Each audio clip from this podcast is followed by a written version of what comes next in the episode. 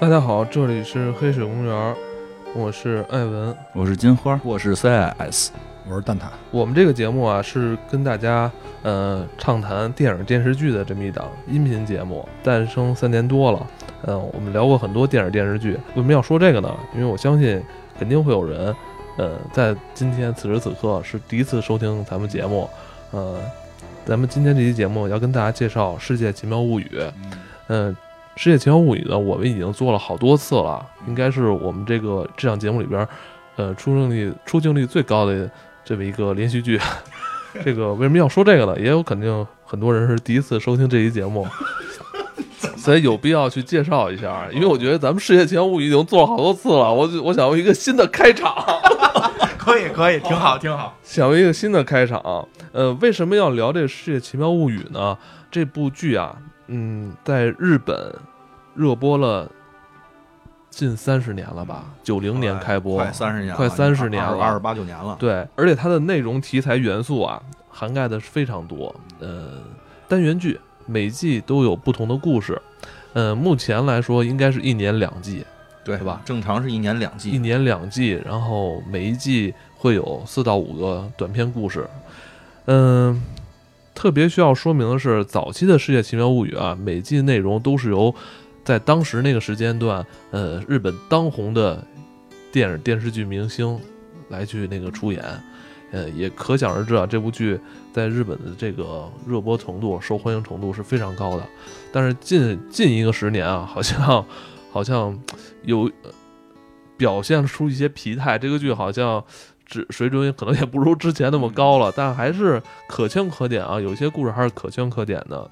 之前啊，其实，在咱们国内的像什么哔哩哔哩啊，好还能找到这个片源，好像近些年不不太容易找到了。我我去日本了，哦，对对对对，呃呃，我们呢也是通过，比如像金花每年可能要去日本出游，他在那边呢就是专门是为了抽出一天时间，要在酒店里看这个付费节目。嗯，对对然后对，主要主要也没有中文，我会找一个找一个朋友在旁边给我口译翻译。找一个朋友在旁边给你口译，啊，啊，标准用词嘛，口译。对，我不知道，就是如果今天是第一天听咱们节目的听众，有没有对咱们这个节目以及今天对《世界奇妙物语》有什么概念？好像也没有啊。然后开场开场很奇妙物语，然后之前啊，之前那个《世界奇妙物语》都会分成什么春季篇啊、秋季篇啊、冬季篇、夏季篇以及圣诞特别篇啊这种的。嗯、今年呢，二零一九年《世界奇妙物语》上半年这一季呢，它叫雨季篇。这一开始呢，金花跟我说啊，这次我去日本，说看的是雨季篇，我还以为他是用了一种修辞，说表现出这一季很浪漫，雨季篇。哎我，因为我之前我我看的不多啊，那个我一直没有说看到这一季是雨季篇，所以还觉得挺有意思的。然后我一还他给我一讲，还给我那个用手机拍的截图，一看哇，还真是雨季啊，这个这个很神奇。嗯，这好像也不多见吧？叫什么以什么雨季、旱季有吗？可能有吧。不是，它之前可能最多的就是圣诞特别篇，嗯然后它的以 SP 的形式出现了，因为它其实本身春季跟秋季是两个正常档。你能不这么认真吗？啊，是是是，但是换一种态度去。对对对，那个就是没的没词儿了，就是他他可能老春季秋季的，后来编个圣诞，就他他他，我估计可能过两年他们听了《黑水公园》，可能也来中秋，就不是叫什么中元 中中元节特别篇了，就。我觉得也是因为雨下的多吧。啊，哎，真是真是，我去日本的时候一直在下雨，买买了好几把伞，因为那个雨水过多影响你的行程啊。嗯，还好吧，没影响行程，就是被淋了，被浇了，你们在那个环球公园里边有没有说遭遇一些下雨的尴尬？大暴雨啊，出在家不行善，出门大雨灌呀。带着孩子浇浇了个那什么，但是带着雨伞去了都。反正我带着孩子就就去了一趟环球影城嘛，那下雨的话，那个会排队吗？嗯，就就是买的是那个你，是买的那个直通票啊，对对对，没排。人也会少很多吧？嗯，最逗的是最后直通票那块排队，就是平日常排队那没人，因为大雨太大，雨太大，人都回家了。我我们花钱买了直通票，我们不能走啊。嗯，那个怎么样？多说两句吧，因为多呃，咱们刚才的那些内容是讲给第一次收听咱们节目的，然后接下来咱们再跟那个老听众再说一下吧，因为呃，咱们之前也举办过一些活动，说带着听众去大阪环球影城，呃，你已经是第四五六次去了。是这回带孩子去，嗯，那个？这个季这一季这个大阪环球影城怎么样？精彩吗？嗯，咱们之前看那 EVA 没了，我觉得那个是当时看着觉得挺好的。它不是好多临展嘛，然后但是这回这回换的展其实没有之，嗯就是对于我来讲觉得没有之前好看了，因为它新换的三个展是美少女战士。这个基本不认识，但是我被圈粉了，你去看了哈？我就去美看了。少女战士你没看过吗？我没看过那么靠后的，我看的时候就水野亚美什么的那那些不是我看月兔，越野兔这太太简单，我看到后边出现什么海王星，就我先看看最新那版，就开始那几个还有跟跟嗯坏蛋搏斗什么的，然后但是打完之后都被控制住了，然后就有一小孩跑了，然后。然后结果叫回来一堆我不认识的，有一个我看着一米八一姑娘，金色那么喜欢？金色短发，我，小平胸，我就喜欢的不行，大长腿，喜欢的不行了。我后来问人家这个到底是谁啊、就是我不就赶紧发微信问我北京的好多就是看这玩意儿的朋友，他们说那个是 是海王。星，叫什么海海王？哎天王星，天王瑶。叫不是海王吗？应该。不是海王，不是他的女朋友是海王，他是个拉拉，我当时就崩了，我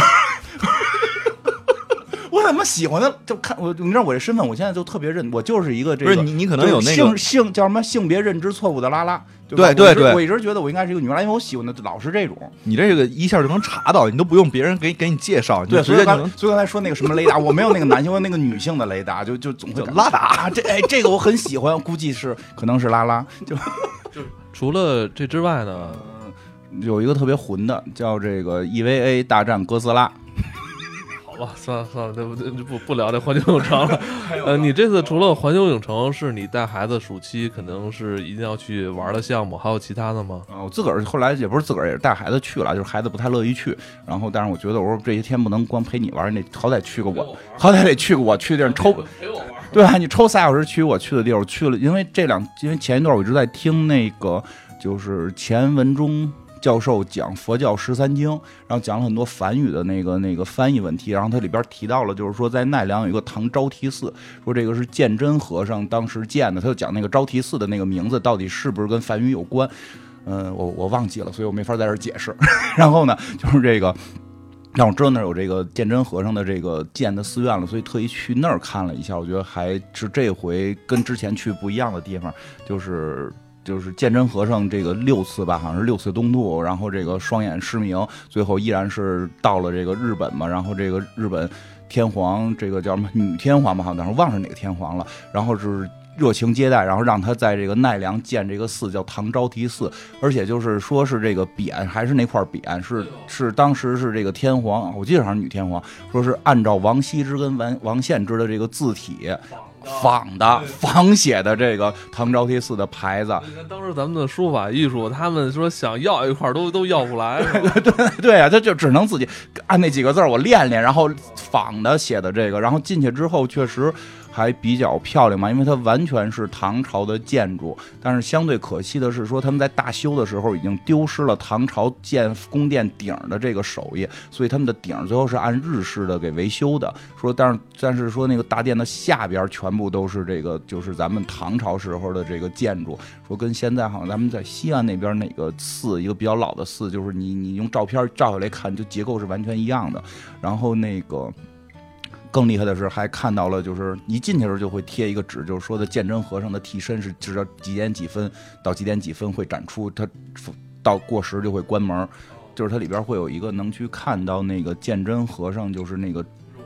呃，不是肉身，不是肉身，就是肉身，就是就是就是雕的那个替身像，就是跟他乔乔 哦跟他真人一模一样。哎，你说这个，咱们上次去北斋的那个博物馆，好像就有一个是肉，是是咱们就是按照北斋的形态，然后那种拟出来的一个场景，然后他当时是在自己的那个榻榻米上那个作画的那么一个情景，那那那看着也挺吓人的哈，挺逼真的。但是他那这个这个没有没上颜，就是我不知道是颜色掉了还是没上颜色，就是你能看到一比一的真正当年鉴真和尚的这个这个样貌，我还挺感动的。毕竟是这个这个咱们国家人去日本那边传播文化，因为日本文化，哎，其实一会儿也还真会聊到这，因为日本文化很多都是在唐朝时候跟我们学习的。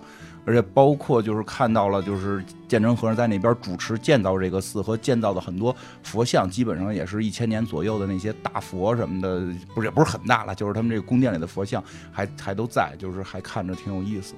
也这算是迎来了一个雨季，但是说还是有一个别样的心情跟经历哈，还是挺满足的。就除了你那个买几把伞没带回来，是吧？对对对对对，确实是，嗯，就是能看到，因为他那块儿就是唐朝街寺里边很多地儿都刻着字，就是就都是写的大概意思，因为他那个这写的是中文啊，当然是那个就是书法，我不能全认识，但大概意思就是说日本人会永永生永世的这个感谢这个这个鉴真和尚把这个中国的。文化瑰宝传到日本，让日本才有了文明等等这些，就满处反正都都是这种，就是就是永世感谢这种。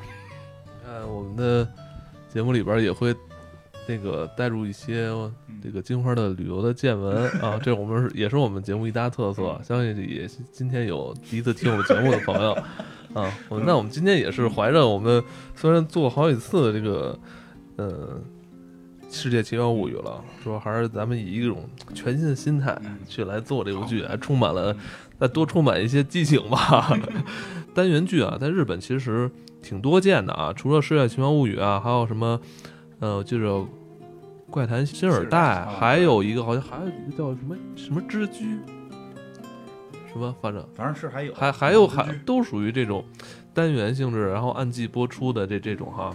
嗯，他们还挺钟爱这个单元剧哈，但是单元剧好像在现在在咱们国内好像已经很难找到了哈。就是单元剧的电影，对，就是一个电影里好几个小故事，然后年年放不同的这个，嗯，没没没怎么见过，反正以应该是没有。现在以前是那个有那个叫什么，像类似于爱情麻辣烫这种，但是人都是就是一一一次就播了一部电影，就没有没电视剧呢？电视剧没有。电视剧就不太清楚了。好还真没见过，而且而且而且现在基本上国内不会以年播的那种形式出现，就是它会有季播，就是你季，但是一季可能是好多集，就是还是那种就是美剧的形式会更受我们国内的这些观众喜爱，但是那个你就像日本的他们玩的这套很少，对啊基本上没有。就是还都基本上电视连续剧了，不对，就是就是电视连续剧，不会是说，而且不会找一大堆演员去演一个东西，就就就然后类似于我爱我家那种的，也类似于我爱我家这种的是有的，我爱我家这种好像还有就是一一套一套那个人物关系，然后演不同故事，其实也少。就包括我爱我家这种情景喜剧，其实现在也有，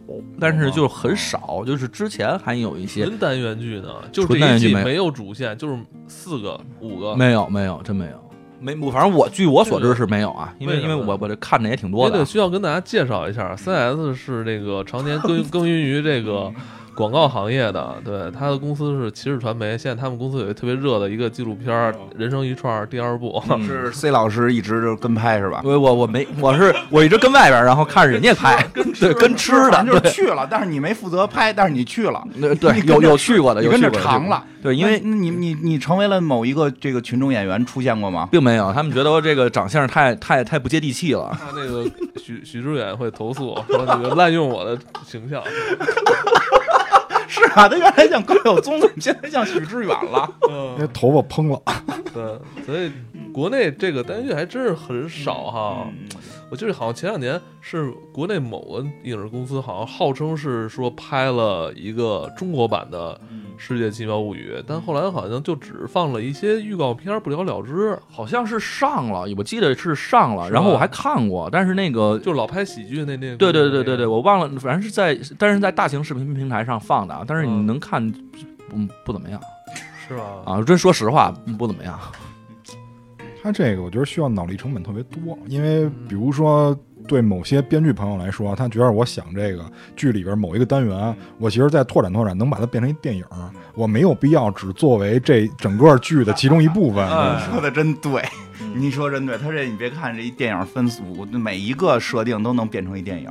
对，而且再有一个，我觉得是什么？就是除了说脑回，因为我觉得这两年他那个这个《世界奇妙物语》脑回路也开始在下降，但是嗯它的拍摄在变变强。对对吧？因为我我真觉得这一季里就就最后可能会讲那个大萝卜那个，就就是没啥脑回路了，但是真我觉得拍的挺好。我觉得这个《世界奇妙物语》啊，它是一个日本的连续剧单元剧，它它更多的是照顾人家本地观众的口味儿。其实你也可以从这个侧面可以看出，说，哎，他们现在是不是观众比较喜欢这这类比较荒诞的？就而且现在近年来，好像这《世界奇妙物语》每个故事的篇幅是越来越短，而且故事性没有说早期的那么强了。我记得，因为可能也真的跟演员有关系，因为现在普遍。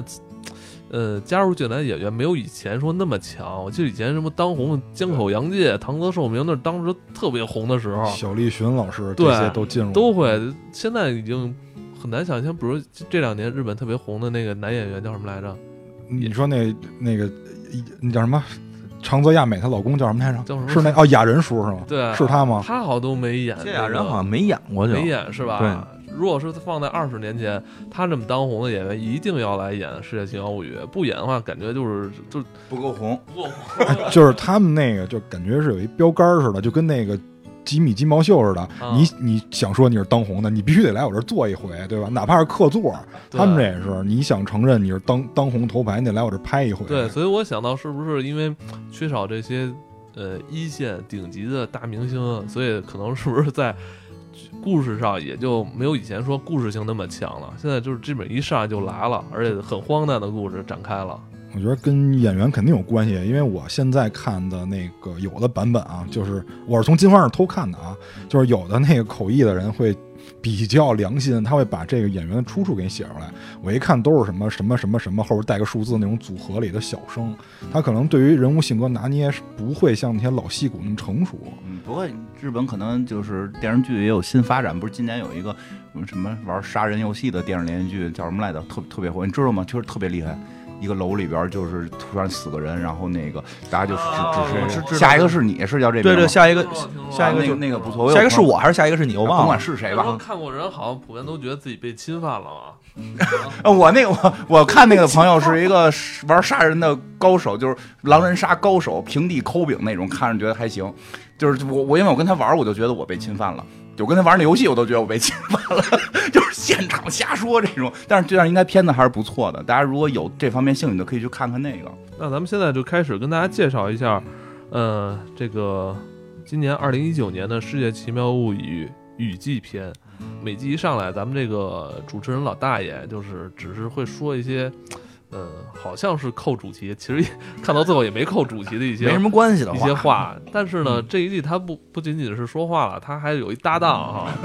这个主线故事发生在一个雨夜，然后在一间房子里边，这时候闯进了一个慌张的中年男子，是吧？就是这次是那个老大爷首次受到了威胁，因为那个男子是，哎，对，因为那个男子是拿着一片刀的，然后我就挺佩服这哥们儿这胆儿的！你进一屋子里边有一墨镜大爷，你肯定不知道这人是谁，嗯，因为今天啊，就是听我们节目的肯定有第一次来收听的听众，所以呢，对，所以我就把那个剧情得先介绍一下。这个这一季的《奇妙物语》第一个故事叫呃为倒立女子的奏鸣曲啊，为倒立女子而奏的奏鸣曲，呃，在故事的一开始，就是一哥们儿看着一个挺年轻、挺精神的一小哥在那儿弹钢琴，而且弹得非常帅，呃，旋律呢也非常的动人，呃。结果我们发现啊，就是随着时间推移，他弹奏结束以后，我们发现这是一个钢琴比赛。然后这个小哥呢，呃，没有获奖，获奖的是另外一个年轻的女子。一看这个女的，我觉得她是那种老手，因为她的面部表情并不丰富，一看就是为了练钢琴而摧残了自己的人性。因为我们都知道，钢琴是乐器之王嘛。呃，它为什么能叫乐器之王呢？是因为随着弹奏的人的水平，这个钢琴的呃实力也在逐渐被发挥出来。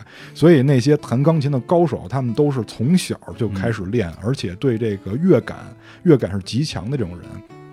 然后这个就是这个比赛结束以后。明显是这小哥有一个男性的一个朋友，他们就在聊，哎呀，说今年又是这个，就是这姑娘得冠了，说人家弹的真好，说我什么时候才能像她一样啊？交流完了以后就开始上课，因为这个我们的男主人公他上的学校也是一个艺术学校，老师就在那儿讲说，你们知道贝多芬的故事吗？说贝多芬有一个特别知名的故事，就是他即兴演奏，然后获得了一个大奖。他怎么即兴演奏呢？他就把对手的这个乐谱夸倒过来一弹，然后当时所有评委都被震撼了，说这弹的实在太好了，就把这个大奖给了贝多芬。这哥们儿就记住了。我也不知道为什么，他下了课以后就奔图书馆，还要再自己钻研。他就看了好多音乐类的书籍。这个时候，突然有一本书掉从书架上掉下来，然后抖出来两个单页。这两个单页呢是两份乐谱，上面有一大堆洋文。他就去了图书馆的那个电脑前，拿这个洋文去对照，查了一下这个洋文什么意思呢？就是说这个乐谱就叫为倒立女子而弹的奏鸣曲。但是有一个问题，这个奏鸣曲啊，如果你一旦弹错了，就会出现特别恐怖的事儿。比如说之前有一个人在弹这个奏鸣曲的时候，有一些调没找准，然后咵天花板就下来，把手给砸坏了。他这辈子都没法弹琴了，因为我们知道弹琴对于手是手是非常重要的，所以他说这辈子都没法弹琴了。这个是被诅咒的乐谱，就不要轻易弹，大概就是这么一个意思。后来这个男的呢，就在拼命的练琴，他也。想突破自己，实际上他是想突破自己，拿到一些好成绩的，所以呢，他也参加了一些这个比赛的，相当于海选环节，应该是那会儿应该是一些比赛的评委在那儿先预听一下参赛选手的一些作品，于是呢，他我我刚开始以为他在这儿会弹那个奏鸣曲，但实际上他没有，他弹的还是一个其他的。弹完了以后呢，离开了。下一个就是老得奖那个女性。后来那个女性一来，气场就咵一下就不一样了，咵咵弹弹完了以后，感觉是那些评委对她有了一些肯定。这个时候呢，他这个男性朋友在外边等他，就是说什么一块吃饭什么的。一块吃饭的时候，这哥们就交底儿了，说我这这怎么着怎么着？因为他们在吃饭的时候看见那个乐谱了。我们这最近这些期得出一结论：日本人保不住秘密。对，就是。我们看似是秘密的，都跟朋友说了。对对对，然后就甭管是什么秘密，就是天大的秘密，还是说你发现了个宝贝，还是说你是个坏人，就这些秘密，基本上搁他们嘴里马上就说出去。所以他就因为被朋友看见了，就瞒不过去了，就说了这是一个被诅咒乐谱什么这那的。然后他们说：“哎，这个不错啊，这要不要试一下？”说：“你可别瞎试，这玩错了，可可可会玩出生命危险。”结果呢，这个女，结果这个老得奖这个女性来了，这哥们儿可能对这女性有点好感，因因为可能算是自己偶像级的，长得又挺漂亮，一慌张把那书啪就碰地上了，结果被他这朋友把那乐谱给拿走了。突然有一天，他这朋友好像是联系他了，还是还是怎么着？就是他去琴房的时候看见了，哎，他去琴房那儿发现这个，发现他这个朋友双手鲜血，然后这个。躺在地上，就是说我后来发现那个琴上架的是这个乐谱，他一下就明白了，就是你拿走我这个琴谱去练了，结果可能水平有限吧，然后就还陪他住院什么的啊，还陪他住院，不该找有屋顶的地儿弹，对，找一个草地搁着钢琴弹呗。其实我怀疑是那钢琴那盖儿一下来，可能也会夹他，那是电子琴吧？就。哎，对，反正后来，总之他们在这个就是陪床的时候，因为这个他住院了，陪床治这个手。这个住院男子还表示，我愿意听这个男主的演奏，说你还是要继续下去，你千万不要停。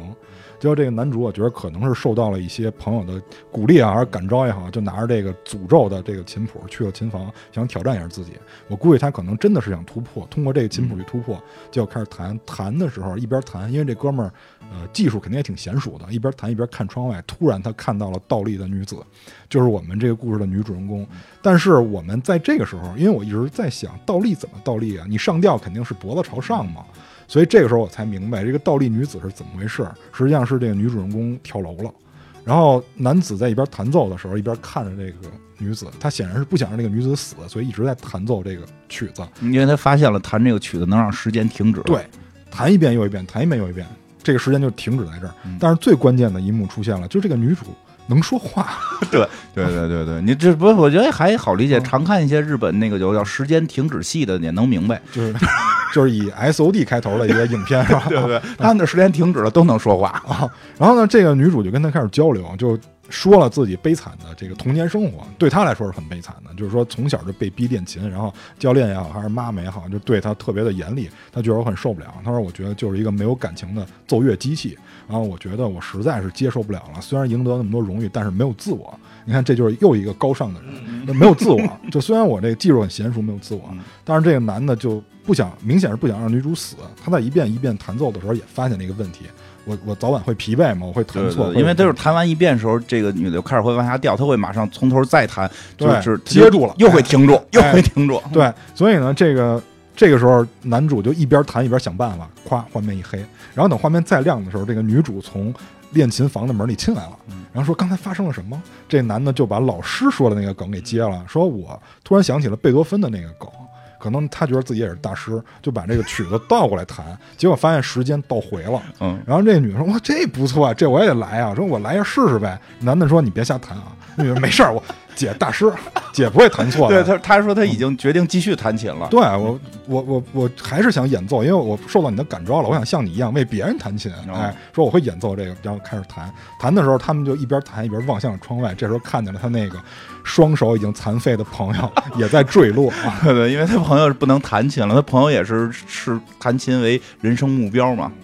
不是这个片子，反正我在看的时候，我当时想有一个问题，就是他说被诅咒的这个乐谱，如果是时间能停止和这个时间能倒回的话，它没有什么特别诅咒的点。所以我在想，他是不是刚开始说这个，因为他是呃颠倒过来的嘛，他是那个为为为颠倒过来的那个女孩弹的，是不是其实是说这只要一弹就会有人跳楼？会不会是这样？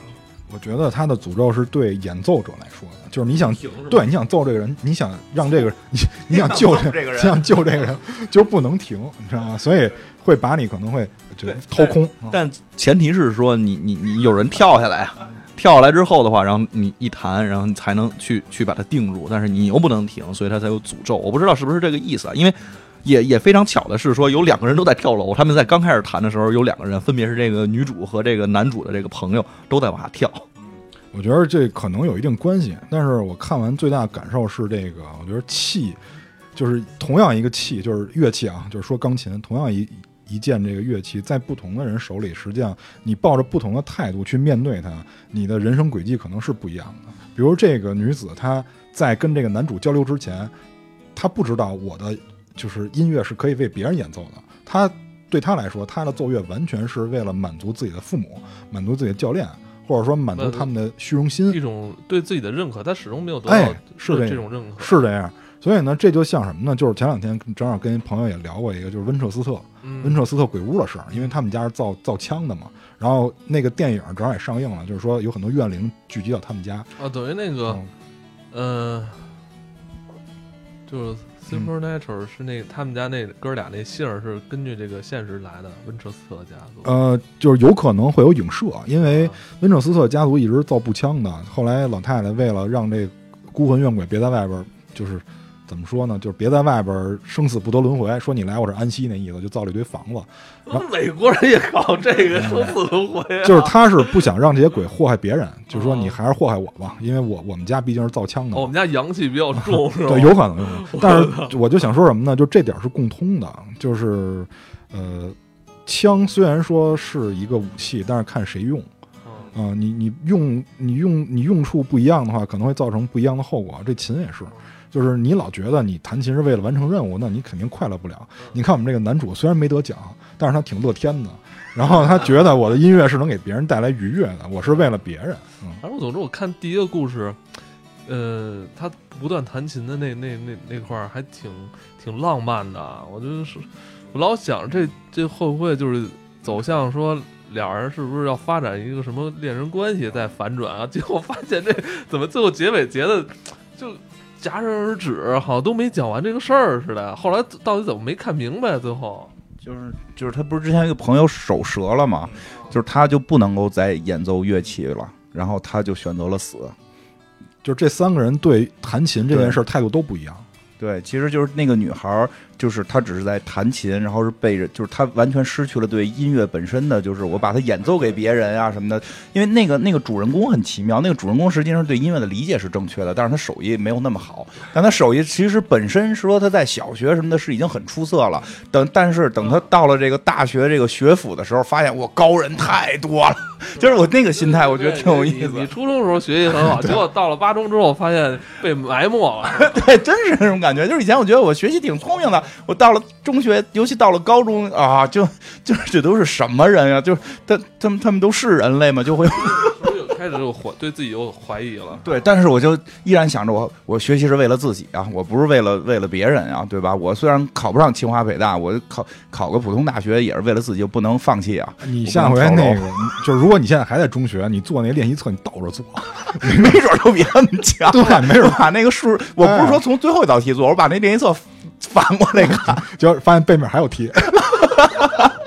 然后这个对，其实就是这样。然后那个弹弹琴，那个另外那个断手那个，其实就是明就是他对音乐可能就已经产生执念了。当你痴狂了，对，但你不能弹的时候，我就就觉得人生就结束了，他就选择死。其实这也过了，就对，我觉得那个男主角那个同学朋友可能是被很多人都忽略了，好像他们平时好像有点玩世不恭，然后对于自己所钟爱做从事这东西好像没有那么喜爱喜爱执着。其实可能他有不为人知的一面，他反而可能是对于他所喜爱的说弹钢琴这事儿，可能执念比更其他人更重，但是可能其他人他没有表现出来，他没有表现出来，可能是为了隐藏一些什么。他在医院里是往一个相反的方向表示的。他说：“你看我弹不了琴多好，对我来说啊是一种解脱。然后反而觉得这种人是被很多人都忽略了。嗯，不要去惹这些人，只能说 不是，就是就是我们也需要关怀，需要关怀。就是你不要以为他说什么啊，我说说啊，对对对，往往说的没事儿，就是是有事儿。对，哎这点儿倒是挺现实的。你会发现这个不是一个女孩的心态吗？就是男的也你会发现，你看他一直在安慰他这个男主角说啊，没关系，你这次什么没没考好，是因为哎呀，他们都什么太变态了，你已经很不错了，你已经很努力了，但是是有时没有人去关注他的内心啊。对对对，你有时候真的看的是这种乐天派，实际上他可能回到家一个人的时候是很忧伤的。就是都是受内伤的，并不是那个外露出来的。实际上内心受伤，承受了一万点伤害。我觉得金花对这角色理解挺深的，就是他可能在八中就这样。我觉得这个故事，哎，还是有点虎头蛇尾。我觉得还可以在后后期，我觉得他后期后来的故事还可以再好好再编一下。就是把那个，就是把那朋友救了以后，发现又老师跳了。不是我，我这他是觉得那个男女主角得谈一下恋爱，因为那女主确实太漂亮了不。是，就感觉这个人生轨迹有相交了，但是你们这个竟然两个人没有在一起，这不太对，不像日剧是吧？哎，不过那女的是挺好看，没有最后那个故事，最后那个更好，看那个好看。那个咱咱来是这个，其实第二个故事啊，就有点这个灵异的成分了啊。呃，需要说明的是，《世界奇妙物语》每一季它是四五个单独的故事，它前后没有关联，没有任何关联。有听众是第一次听这个节目哈，所以我们讲一下这个第二个故事，这没联系了。第二个故事，这第二个故事简短讲吧，因为我们我们几个没你你特别喜欢这个吗？我还好吧，我都觉得有点虎头蛇尾。啊对对对它里边有一元素啊，我觉得挺有意思的。我发现好像我看过好几个日韩的这种题材影视剧，它都会有一个语呃桥段，就是他们在上中学或哦小学的时候，呃，做一个时间胶囊吧，对对对对是吧？我看《野野蛮女友》里边也是这个梗哈，对对，这挺有意思的。哎，现在现在咱们这边学校有有做这个的吗？没有。呃，因为随时可能会被拆掉。对，反正大概说一下吧，就是一上来有一个，就是一看一个母亲跟一个孩子，这个这个母亲住在娘家，反正这个母亲带着孩子去参加这个同学聚会，是他们什么三十一周年的一个纪念，就一看母亲就，但母亲看着不是很大，估计也就三十周年四十岁，给刚四十，然后这个。他是小学同学聚会嘛，然后过程中有聊天，发现说的这个老公离婚，就正在办离婚。她说老公可能没那么关心她呀，等等的。然后这个他们就挖了这个这个当年埋的这个时间胶囊，时间胶囊我不知道有没有人不知道这个东西啊，就是就是说这个有这么一个就是文化习惯，就是说把这个在小学的时候，你埋几样当时当年自己对自己最重要的东西，或者说对你对未来想说的话啊，写个信，然后这个你给他给搁在一个这个呃叫什么缸里，就是搁在一个容器里吧容，器里，容器里盒子你搁在全班全班全放在一个罐子里边。对对，每个人都做一个自己自是，就是每天自己做一个小的这个这个容器搁进去，然后再搁到一个大的容器里，然后会埋在学校的一个位置。然后等到你们真是三十年之后，然后来这块儿聚会的时候，我们把它挖出来，看你对三十年之后的自己说了什么，这这可能容易感动自己吧，可能。然后他们就挖了这个，挖了之后，这个孩子问妈妈里边是什么，这妈妈说的不不不记得。那不啊不记得了，就是回家看吧。就是一看妈妈对这事儿也有点记不太清了。然后关键是什么呢？就是这孩子又开始问回哪儿啊？回回姥姥家，回回爸爸家，就是回自个儿家，对吧？对对吧？这孩子觉得家呢就是自个儿家呗，但是她不是跟她老公这个闹离婚的嘛，他说那回回回姥姥家，回姥姥家也是自个儿家呀。然后这个孩子就不太高兴了，他说走，妈妈带你去一个，因为这一看姥姥他在离姥姥家近，自自个儿小学原来的小学肯定熟啊，说走，妈妈带你你看一好玩的去。啊，对，在这开始的时候，就是一直有一个背景，就是说最近老有怪人出现，要抓抓孩子什么的，这个啊其实并不重要啊，就是 就是一个气氛烘托。结果他们就去了他们家旁边一神社，日本就真的是这样，就是遍地是神社。然后你甭看这多繁华多现代，可能一拐弯就是一片特别神秘的一个一个小小小树林儿，然后里边有哎有有一个神社，然后这去了就真是有一个神社，他们在这儿玩耍，还有个扫地的扫地僧大爷，然后他们进了这个哎进了这个小树林儿之后，这俩母女两个人没说两句话，闹了点别扭，这孩子就跑了。这这跑了之后呢，就没了，这妈一找就消失了。妈妈一找就消失了啊！对，为什么说了句什么事儿他闹了别扭呢？就是这孩子给他妈妈拿出一徽章来，一徽章上面写 DC，对吧？对，没写漫威是吧？不是他他那个他他 DC 不是这意思，他那个是侦探，哎，侦侦侦探侦探少年侦探团队，这也是一柯南。这是柯南，这是一柯南粉儿，他拿出一个 DC 徽章说：“妈，你记得这个吗？”他妈干啥？不记得了，可能想不起来了，就是对吧？小孩一下就生气了，咔就跑了，然后就跑到了这个丛林里就消失了。消失之后呢，这妈妈就报警吧，然后这警察来了，就就说的这个丢孩子一般都是都是家人作案，你你是不是跟老公闹别扭？这那就开始调查吧。结果老公也来了，两个人在找孩子的过程中就开始先是互相埋怨，然后又一起找什么的，然后。这个时候找半天也没找着，这妈妈回家坐那块儿就想：哟，这孩子怎么就很难受嘛？突然看到了自己那个时间胶囊了，就给抠开了。结果里边发现写了封信，就是自个儿年轻时候写给自个儿的，说就是就是啊，说那个我我今天就是他自个儿写当年啊，我今天捡了一孩子，这孩子是你孩子。对吧？这孩子是你孩子，然后那个你赶紧去丛林里边，就是就是有一个咒语，叫什么叫什么来？什么？你躲好了吗？就是你得跟他对话啊！你躲好了吗？你喊这咒语，这孩子就出来了。然后那个这个怕你不相信，以此为证，就是有一个 DC 的那个标志。然后这个结果，这他妈妈看着还有点将信将疑，他爸爸一看，立即就就就就信了，就跟妈妈一块去找了。他妈妈就问他。这是我在大阪影城给他买的，对，他妈就问，就是你怎么能这么荒诞事儿？你怎么能信啊？这我给孩子买的，你不知道我给孩子买的。去大阪影城买。对，上礼拜我们大阪环球影城买的，超花超了，然后你不给钱，你跟那儿坐着喝咖啡，然后。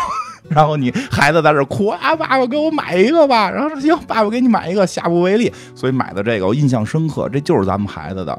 所以就，但是都已经特别旧了，因为隔了三十年了，就去那儿喊了。然后他再拍孩子那边，就确实是孩孩子在那边遇见一小姑娘，然后小姑娘说：“我带你走出这片森林。”然后走到了，你说：“哎，就是我带你回我们家。”一到说：“哎呦，这不是我姥姥家吗？”进门就喊：“妈呢，妈呢。”对吧？然后他姥姥出来，姥姥你好。那姥姥那会儿年轻的都什么孩子，这么讨厌？我这么年轻叫我乱辈儿，就叫我姥姥，对吧？就是孩子很聪明，马上就知道怎么回事了。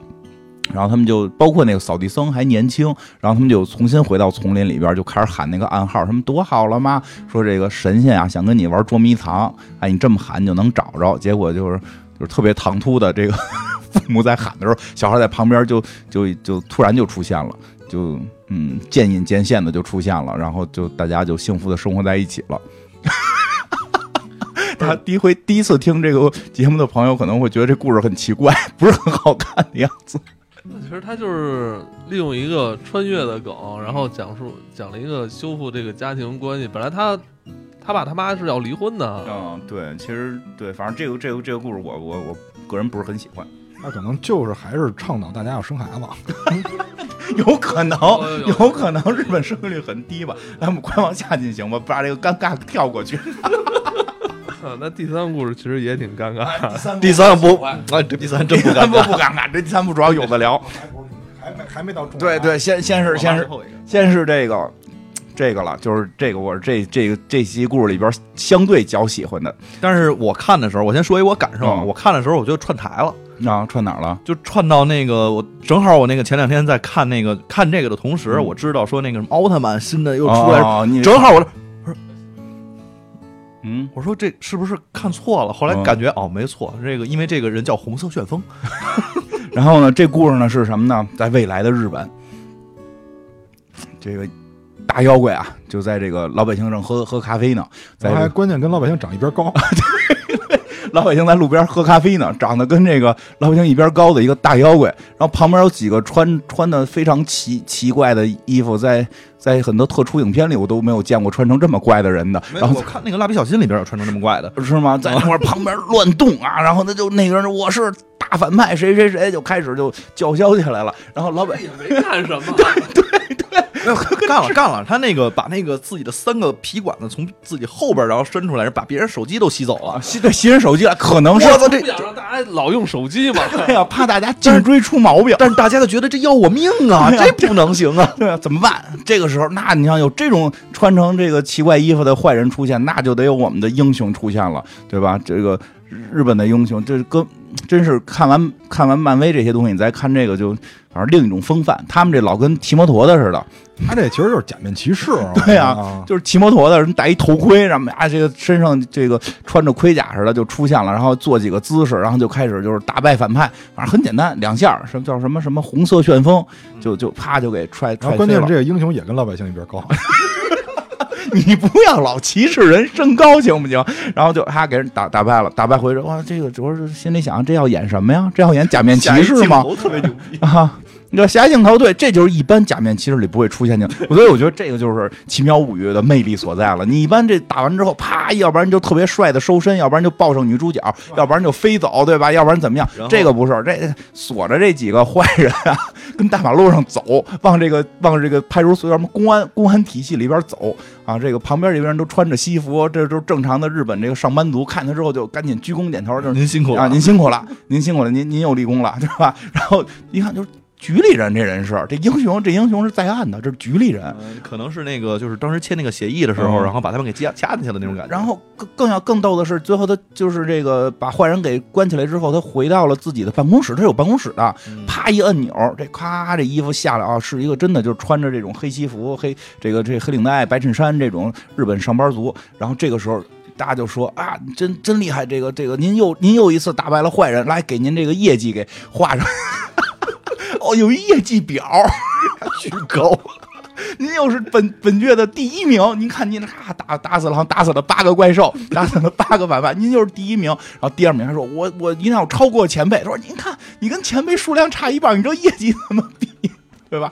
一看我这是这这他们这是正经办公啊，这个是太闹戏了，这个英雄 英雄英雄英雄还上班儿对吧？嗯上班就有上班的苦恼了，对吧？比如他们吃完饭，就是办完这个案子之后，虽然大家很庆幸英雄打败了坏人，吃饭去。说那个一个女英雄，对吧？就是这个这个组里边的一个女同事，就问问队长，问不，咱们主人公不是队长，是这个这个相当于这个业务骨干，就是问他们这个部门的经理，就说的新人能招吗？新人招上了吗？没人来呀、对吧？有什么危险辛苦，还有还有什么来的？反正叫什么呃危险辛苦没人呃，没没前途啊对没前途就是你也没有升职，你嗯对吧？你就你干英雄就得一直他们叫三三 K，你就得一直干，一直干英雄嘛，对吧？就这个，就说是日本未来已经发达到说可以基因改造了，所以改造出一堆坏人来。那警方就是说要素子专门抓这些特殊坏人的，就弄出这种假面假面骑士、假面英雄。但是呢，归这个政府管，就这办公室就这么五个人，叫什么什么什么什么反派什么什么这个，反正就是有有一名字吧，就就就是办公室就这点人。他说现在没人接这接这个活了，对吧？就是那我们就必须要努力的这个继续做英雄，是吧？反正就是开始发一些牢骚，但不是很严重啊。然后每个人就都说说的，哎，这个我男朋友怎么怎么样，我很想他呀。那个说我母亲还催我结婚呢，这个那个的。这个男主人公，男主人公就是就是这个，就是他有个女儿，嗯就是他他他想他女儿，就有这么一个设设置，然后后来就开始回家，然后跟女儿就是还通电话，这女儿还挺漂亮的，然后就一直啊，这跟他说说爸爸，你这个是努力啊什么的，这种这个世界的和平都靠你了。然后这个爸爸说，我再有这个一什么一几几个月我就我就退休了，然后我就可以好好陪你了。然后说是啊，我等着爸爸来陪我，特别开心啊。然后哎。特挺温馨的，就是反正这一看就是上班吧，嗯。然后这个第二天去上班去，结果发现电视里出现一个新反派，叫凯撒大师。嗯，这个 日本人好像很迷恋凯撒这个词儿，对吧？第一个那个名儿吧，就叫叽里咕噜，反正就那么一个名儿。第二个就叫凯撒。凯撒大师，对吧？你看基多拉最厉害的叫凯撒基多拉嘛，很 凯撒大师。哎，然后这个说这个凯撒凯撒大师说，我做了一病毒，然后百致死率百分之九十九，然后我要把全世界人都杀了，除非你们把反派都放了，对吧？你们只有四十八小时。哎呦，这回这大哥就得忙起来了，那康康呢就就赶紧忙，就各种调查吧，反正最后就发现了这个。反派在哪儿？然后但是在这过程中，他他这个女儿也会视频鼓励他呀。然后他们就是这个去打这个反派。他提前发现了，说还有一个小时，可能这个反派就要放毒放放这个病毒了。我我不能等大部队来，我要自个儿去。结果就去了，果不其然中了圈套，对吧？因为这个日本这种假扮假面这个皮套边都这样，你得嘣嘣嘣有响红灯啊，或者啊能量不行了，他他这个是被网给罩住了，对吧？我们小时候看那个恐龙特辑可赛号的时候，就是那个可赛就倒地了，这时候就赶紧想阿尔帕夏公主在哪儿，对对吧？阿尔帕夏公主，我想念她，然后咔你就获得能量，对吧？这这特别奇妙，你就穿着这衣服，不知道为什么手机就在地上，然后女儿就出现了，爸爸你要加油啊！给你打气，这时候爸爸突然能量就有了，就 是太逗，因为日本假面片都是这个套路，爸爸一下就把这个，哎，就把这个这个网给打破了，对吧？他因为他穿着是新战甲，叫什么超？超超级赛亚人了？叫超级红色什么超级红色旋风阿尔法，阿尔法就阿尔法就阿尔法，阿尔法他这阿尔法就就就把这个假就把这个给打败了，打败之后就跟女儿说说的什么。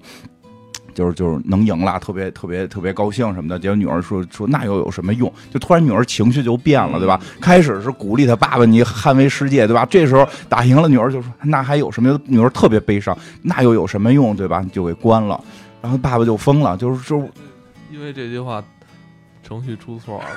爸爸说：“那我我当英雄，我不是不不是要保卫人民，我也为了女儿啊！我就天天的没见过女儿，我我不行，我要见女儿。”这时候他就哎，他就犯了一个错误，这要搁日本估计得道歉自杀了，因为他拿个这个公家的东西啊做私用了，他拿他把这个盔甲给启动了，因为这盔甲是抓坏人用的，结果他把这盔甲给启动了，然后就可以跑特快，就跑回家去了。跑回，我说你打个车呀！因为他平时啊住宿舍，他平时住宿舍吃面，女儿在家，对吧？他这回跑回家去了，到家一看没有家，家那块是一片草地，空的，空场。空场。这我跟你讲，这就是玩家没充钱。这空场，这这怎么回事啊？很很很很不理解。结果他就回回去的时候就就去暗算他的这个领导了，就把领导就弄了，说到底怎么回事？我们家都没有了，这个那个，就是就是就就急眼了。那领导就马上这个日本人的特点就是可能保不住秘密，那我就告诉你吧，那我就告诉你吧，对吧？说那你女儿是个 AI，嗯，为什么？说你们被改造的时候，每个人置置入了一段记忆，就是你看你家的那些照片，你跟女儿在一块儿的合影啊，然后那个就是在一块儿的，就是因为在设定里边，他妻子在生女儿的时候去世了了啊，就是很早的时候去世了。他跟女儿是相依为命长大的，嗯都是他跟他女儿在一起的照片。他女儿是他活下去的动力。他说：“就是你们超级英雄啊，就是这个啊，就是总会受到危险，在这时候你需要一个精神支柱，嗯你可以呼唤尔塔夏公主，就是你可以呼唤你女儿，然后你就可以获得能量，然后你就可以打败敌人。所以我们给你每个人虚拟了一个人物，所以你想之前喝酒的时候，你女同事说的是男朋友，嗯那是虚拟出来的，那个什么催催婚的妈妈，你都是虚拟出来的。你发现没有？你们从来没见过他们，都只是你们记忆，你们都是拿手机跟他沟通，他们是 AI。嗯我告诉你了，对吧？然后，所以你也别担心你女儿没事儿，她只不过是个 AI。这父亲就特别伤心，就是没办法，这确实是这样，特别伤心，就决定放弃人生了。这没说自杀，就是英雄也不想当了。回去他又把这个照片也都撕了。就在这时候，手机又响了，闺女打过来，又是女儿打过来的，他不想接，对吧？AI 假的，然后就拿起来了，但是最后还是接了，就非常忧伤的跟孩子说话。反转马上出现了，对这个说的我都知道了，你是一个 AI，嗯，就是就是都是假的，然后女儿就就崩了，她说我特别希望我是一个 AI，我特别希望我是假的，说因为 AI 不用做手术，我给你看看我在到底在什么地方，就他拿那手机往回一照，他在一个病房里，这这这这父亲就是你怎么了？就是对吧？你不是 AI 你怎么了？他说我告诉你。就是我得了一个病，就是特别不好治，治了也可能就是也好不了，就是治不治就死，治了也好不了。但是我现在在医院里，我实在太无聊了。然后就是他好像是他的父亲早就去世了，对，然后他就在他的母亲也不老来看他他。母亲也不老来看他，他非常孤独，他就在 Apple Store 里边下了个游戏，假面超人。该有广告。马哥那个游戏，马上马马哥那游戏我又忘了叫什么名儿了。哎大家是搜索那个马哥游戏，哎，马哥的他们第一次听节目，好像也不知道是谁啊。马哥，我给你打广告了啊。然后呢，这个哎加了这游戏，这游戏在一上来能选，就是你你作为你作为游戏的主角，你不是英雄，而是你是鼓励英雄的那个人。嗯，你可以选择这个人跟你是什么关系，他有什么恋人、兄弟什么的。因为他从小父亲不在，他就选择了父亲，父亲所以主人公你不是就是真人，你是一个游戏。然后这时候就真的反转出来，就是看那个女孩儿在摁这个手机跟他对话的时候，里边是那种马赛克的人，嗯 对吧？还都这游戏还都不是一个三 D 建模的，是一个马赛克的人，就是说的说的。但是虽然你是假的，就是我是靠你，我嗯我才能下来。我才支撑下来，然后来这个就是做手术，然后来让自己康复什么的，就是其实我还觉得挺感人的。然后他父亲一下就就振作了，说：“那我为了你，我继续保护世界。我要继续保护世界，对吧 哎，我觉得这日本拍这个就跟那个《黑客帝国》不一样啊，《黑客帝国》就是我一定要打破这个次元壁啊，怎样的？得从电话里出来程序说，呃，那我那我就要扮演好我这个角色啊这是我的定位。？”对，我觉得这真是就是就是亚洲的这个东东方文化和西方文化的一点区别。找到了自己的这个位置，以及我将要坚定我的使命哈。对，因为因为他觉得他努力去打妖怪，是让一个真实的女孩能够勇敢的继续往下活，他特别的。认为这件事儿重要，虽然我现在知道我是假的，我打的妖怪也是假的，但这个事儿虽然就像演戏一样，但是让一个女孩能够坚强的活下去，然后他第二天就又去上班，然后把他那个撕碎的跟女儿撕碎的照片都重新贴好，特别怎么讲，就就是这个。觉醒、振奋，振奋，就没觉醒，觉醒可能要出去了，哦。非常振奋，还跟底下的同事们说，我们一定要捍卫世界的和平。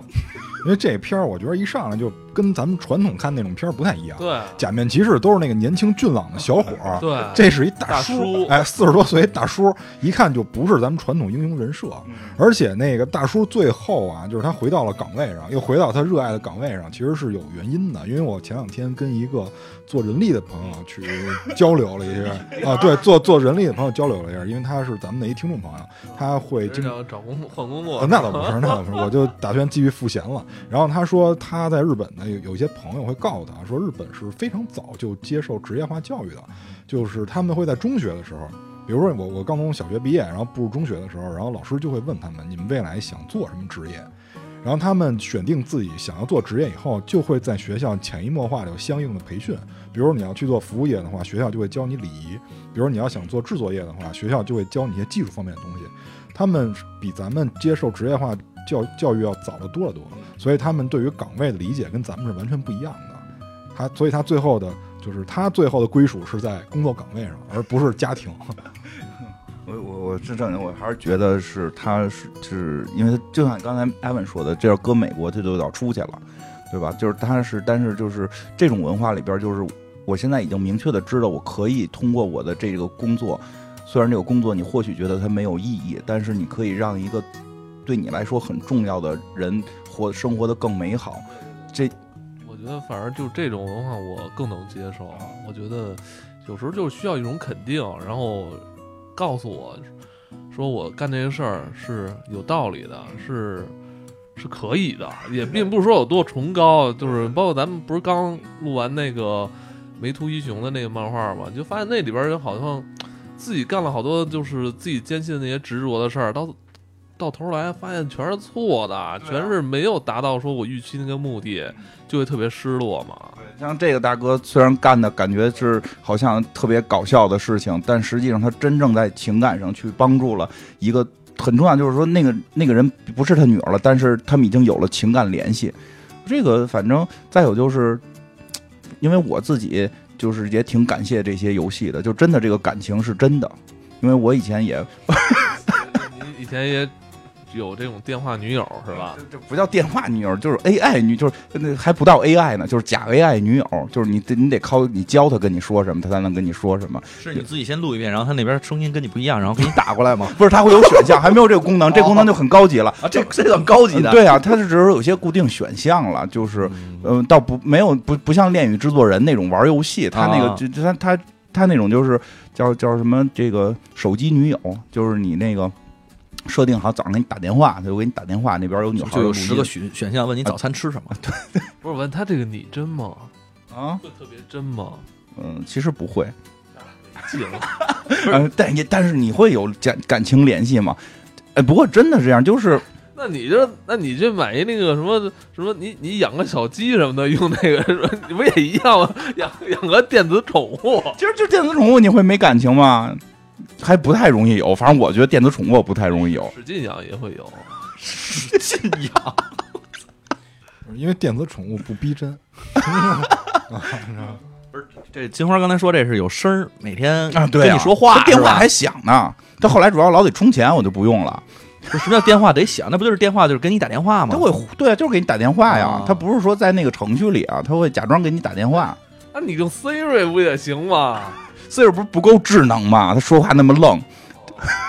哦，对，那个说话是正常人录的那个声音啊对对对是吧？那个百度地图的那个不也行？林什么林志玲 林志玲有时候有时候也听，有时候也听哎，不是，现在那个日本就有那个，对我跟我跟志玲说，就是今天咱们去哪儿吃饭，然后去卫生间什么的。那不行，太近了。我跟他说，咱们今儿去门口吃个什么火锅吧。他会告诉你前方三百米，很开心吗？很开心吗？哎呦，那也是算法，那说不是林志玲录了所有的，他是对它是算。法，算法。对，有一些他只是录了一些基本的，然后算会组合这些东西。对对肯定是录了一些音，然后能组合呗。但是日，哎，不过也挺逗，因为日本一直对机器是有一种默默的这个，就是这个这个爱恋。而且我跟你说，他这个不能出来，他出来以后人就该挨骂了。你怎么你怎么用人家用情节是吧？你这肯定不能。嗯不过而且这出来没法拍，嗯，你你他真出来，你充钱不充钱？你不充钱完两分钟他又回去了。我我觉得他没法表现，不太好表现。嗯而这这个这集吧，也表现了就是日本的这种端言剧的一些表现手法是一些笨拙。我们可以看看这个形式上，他们那个特效其实是有点粗糙。我觉得是有点诚心这对，我也觉得诚心的。有点就是看着特别搞笑。嗯，而且他其实特意做出来那个，首先从形象上，他那个结尾特别逗，他们那几个人不是还有一大合影，嗯在站在山头上，然后说我们要保卫世界和平，那个就是特别标准，就是我们小时候看的那种特摄剧的时候，他的那种结尾，哎，不过真的就是有时候我就会想起来，咱们玩那会儿说玩魔兽的时候，七十级还是多少集有那个那个太阳岛的，嗯就是老去杀雪精灵。嗯，不是，我记得说，如果你是什么盗贼，你能在那儿隐身等着他们，雪精灵特长时间之后说到了晚上会聊天的。是啊，会互相聊天，说的什么这是最后一场战斗了，然后什么这这这这个什么保卫完了，我准备回家了什么的，这魔魔兽魔兽里边这种彩蛋特别多，就是你在那儿待着时候有看他们聊天儿，说有人就说后来就是说去看那个人，就是说最后就不不想杀了。不，我跟你说真的，就是就是我我不知道我是不是有病啊，就是我会带入这种感情，因为我玩那个就魔兽，咱们前一段玩的时候不是有一个就是要求你必须去杀血精灵的，就是就是你你是部落的话，你得去杀那个精灵嘛，就那任务我做的特别难受，就我特别不想。我也特别不想杀他们，虽然我知道他们都是都是数码，但我觉得杀他们我心里会特别不舒服他。就是就是你自己想去相信，就就就这么简单，对吧？嗯其实信不信就是取决于你想不想。嗯，是八月二十七要开怀旧服了，怀旧服呃我想好好玩一下，因为我觉得后来的魔兽变得有点太快餐太也有点太太太压力那种太大了。我觉得以前玩还是挺休闲的，就每天玩一会儿，挺好的。好，下一个。来下一个故事。下一个故事，我这首先先说哎对了，对于很多第一次听咱们节目的听众，其实我们以前做过很多魔兽的，每次大版本我们好像都会做哈。嗯，对，这等等等那个开了那个叫什么怀旧服，嗯到时候可以玩一下，然后做一下。嗯，嗯，但不知道他那怀旧服会不会改成，不会是我那天换做一梦，我以为真的，不会他改成什么免费模式收道具吧？我操！应该不至于吧？应该不至于吧？来来来，嗯，这个我觉得这个叫什么《世界奇妙物语》啊，它这故事里边，我们刚才前面听这几个，你听的没听错，不不是别的，不是机器猫，因为这刚才这前几个确实每一个里边都有道具，但是呢，这个《世界奇妙物语》也除了这些比较搞笑的和以前做过这个叫什么，有一些恐怖的吧。还有一些这种就比较奇异的这种故事以外，《奇妙物语》还有一个点就是它有一些地方会给你那种莫名的感动，所以我们这下一个故事呢，其实就是有点这种方向的。因为这故事讲的是什么呢？就是故事一上来之后，是我们这女主和男主两个人是在一个嗯特别高档的餐厅里面正在吃饭呢。然后这男主呢就特别慌张的掏出戒指来准备求婚，说这个小绿啊，这名儿起的特别好啊，这个叫小绿。然后说咱俩结婚吧。然后但是女主呢就是特别就是怎么说，就是特别压抑的那种感觉，然后就拒绝了。拒绝之后呢，他就一路往回家走。其实他自己心里头肯定想事儿呢，这个想着就是说，这个肯定有一些什么心结没解开。我们这块儿时时其实是能看出来的。回家的过程当中，就等于买了一个花儿花儿的种子，然后就回家了。回家的路上，他就给种上了。第二天早上起来，这个奇幻的经历就出现了。他正在这门口扫大街呢，但是突然发现他那花坛里边就不是长花儿，突然发现有只手。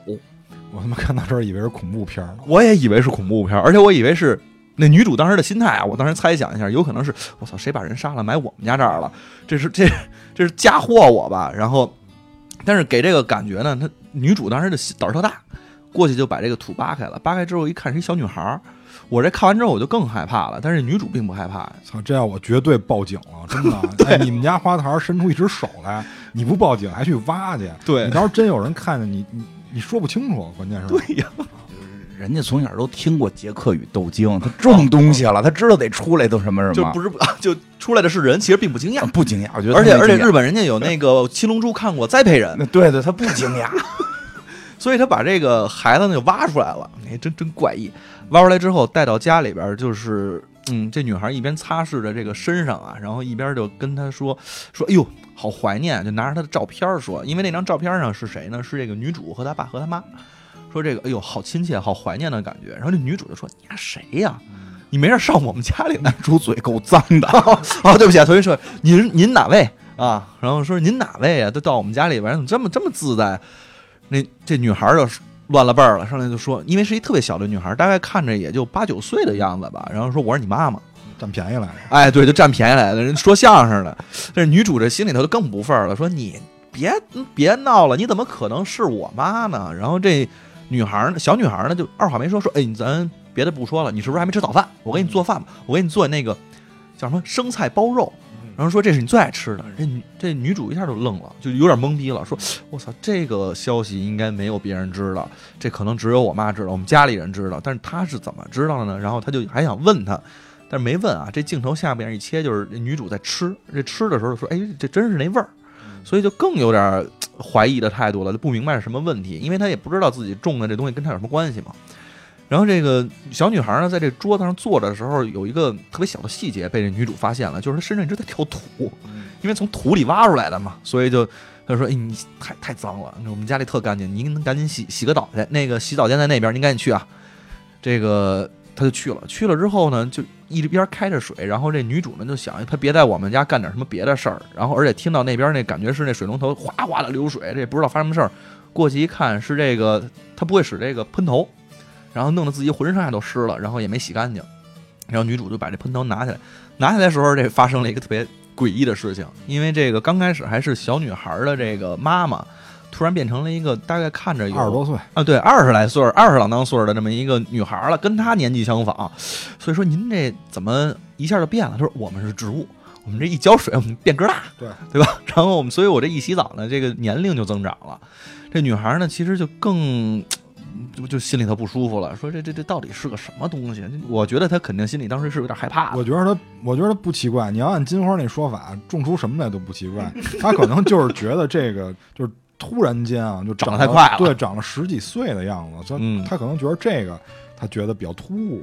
嗯，然后就是晚上正常睡觉了，就是其他的没什么了。第二天其实上班的时候，哦对，晚上有一细节，就是女主自己在看手机的时候啊，这个被他妈看到了，就是知道了她被求婚的这件事情，而且知道了这个对象呢就在他们公司。所以第二天上班的时候，他妈就找到他们公司来了，就找他说，那个说，哎，我这个来给你送饭，我顺便来看一看你那个未来老公长什么样，这不是普通妈妈的心态嘛？所以她去了之后，然后也见着这男的了，然后还跟这男的说说，哎呀，你这个长期受我们家这个姑娘让您照顾，让您费心了，让您怎么着？这男的就懵逼啊，说这到底是谁呀、然后女主就特别聪明啊，说这是这是我妹，然后说你你妹还挺客气啊，然后别的就没说了，然后女主就赶紧让她这个妈妈赶紧回家了，因为这个在这儿太扰乱视听了，别人也不知道她是谁，在这儿又给她送饭，又跟她聊天儿的，送回去了。晚上回去的时候，而就在这儿送回去之前，两人正在聊天儿，他就说妈妈呀，其实从小就特别。希望你能得到幸福。然后你还记得六岁那年吗？啪，一个回马枪就杀掉了六岁的时候发生了什么事儿呢？就是正好赶上他六岁生日的时候，他妈妈给他买了个礼物，说是这个，哎，有一个化妆的这个套装，哎，特别好，我当时给你买过来。但是那个女小小女孩呢，当时拆开礼物之前问了一句：“哎，买的是魔法戒指吗？”但是这个妈买的应该是属于那个美少女的其他装备，呃，对，就是化化妆的嘛，因为我前两天刚给我闺女买的是化妆的嘛？我觉得她那应该是什么魔法发卡、魔法梳子、魔魔法笼子。那最关键就是文具，你真来一趟海蓝之谜，马上就也喜欢。我跟你说，对对对，但是小姑娘只想要魔法戒指。对，只想要魔法戒指，因为说这个魔法戒指啊是这个就他们这个特别流行的一个玩具。对，但是那小姑娘呢，其实当时并没有表现出来，她其实表现出来的是说，她她妈妈说我因为那卖完了，所以我只给你买了这个。小姑娘说哦好，没问题，我这个我也特别喜欢，然后拿着就坐到沙发上去了。这做家长的心态，我看这块儿的时候，我就能感受到那个妈妈其实是察言观色，能看出来这小姑娘是不喜欢的，所以就问了她，没关系，你只要想要那个另外那个的话，你跟我说，你跟我说的话，我想办法。所以小姑娘说：“我确实特别想要那个戒指，所以的话，这个，嗯，但是已经买了这个了，所以没关系。然后，但是妈妈说，我给你换去，我现在就出去给你换去。但是也正是因为这么一件事儿吧，他妈妈出去之后就没再回来，而而且他妈不是走了啊，而是下一个就，他妈这女孩就打断了他妈，说你别再讲了，你再讲我受不了了，您赶紧回去吧，就给他妈，就是回到现实了，就给他妈给弄回去了。但是这女主角呢，就接着她的这自己的思绪就往下演的是什么呢？就是下一个镜头就来到了一个医院里边，她妈妈其实就是一看就是应该是撞了车了，或者怎么着，躺在病床上，但是已经是不行了。而小姑娘呢，在边上拿着手里头拿着是那个戒指的盒，特别小一盒，但是盒上还没有血迹。其实这个镜头就挺能感受到说到底发生了什么了。所以就当回到家之后，这个女孩呢就跟她妈的特别不忿儿，说你这当年你就是抛下我，然后你非得去换这个戒指，然后我其实也错了，但是你为什么要自己走呢？就反正吵架来的，还自己一气之下觉得都是这个戒指造成了这个不幸。因为我们知道嘛，他妈妈肯定不在了，所以把这戒指就给扔出去了。这是当天晚上的场景。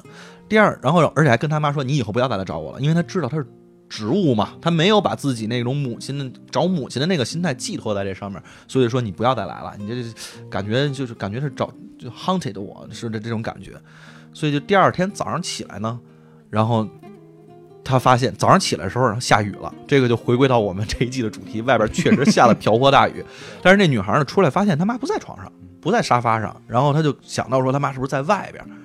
这块儿还有一个细节，就是他从那个垃圾桶里面捡起一纸片儿来，然后看到这纸片儿上说，这个植物啊，就是无论如何它最多就是七天，但是你要浇水越多，它的这个生长周期过快了之后，它可能会更早的这个消失，更早挂了。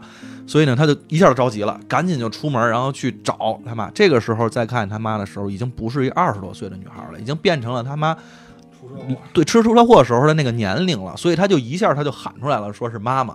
然后这个时候他妈妈就说了，说你在他说问问他妈妈说你在这干嘛呢？说我在这帮你找那戒指呢，因为我觉得这个戒指啊，当年我们并没有亲手的交给你，这个是我一生的遗憾。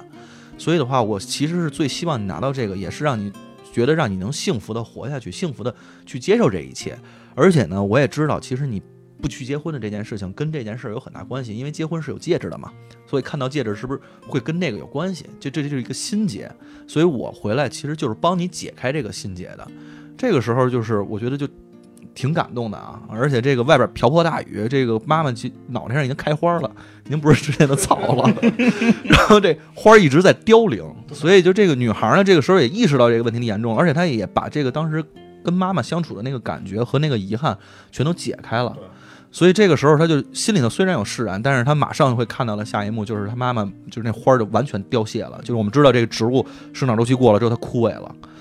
然后这这个片子在这儿没有结束，之后的话，其实就这女孩因为这心结解开了，也同意了那个当时特别猥琐的那个男人的这个求婚，因为这女主角其实挺好看的啊，也嗯。然后接受了这个猥琐的男主角的结婚，呃，求婚，然后就是当时他就后来就结婚了，而且呢，其实也看出来之前的这一系列的过程，就是因为它种下了这个种子，这种子它上面有一个说明，说是你种下的时候，你会长出来你最需要的这个人，然后帮你去完成，帮你去解开这个心结。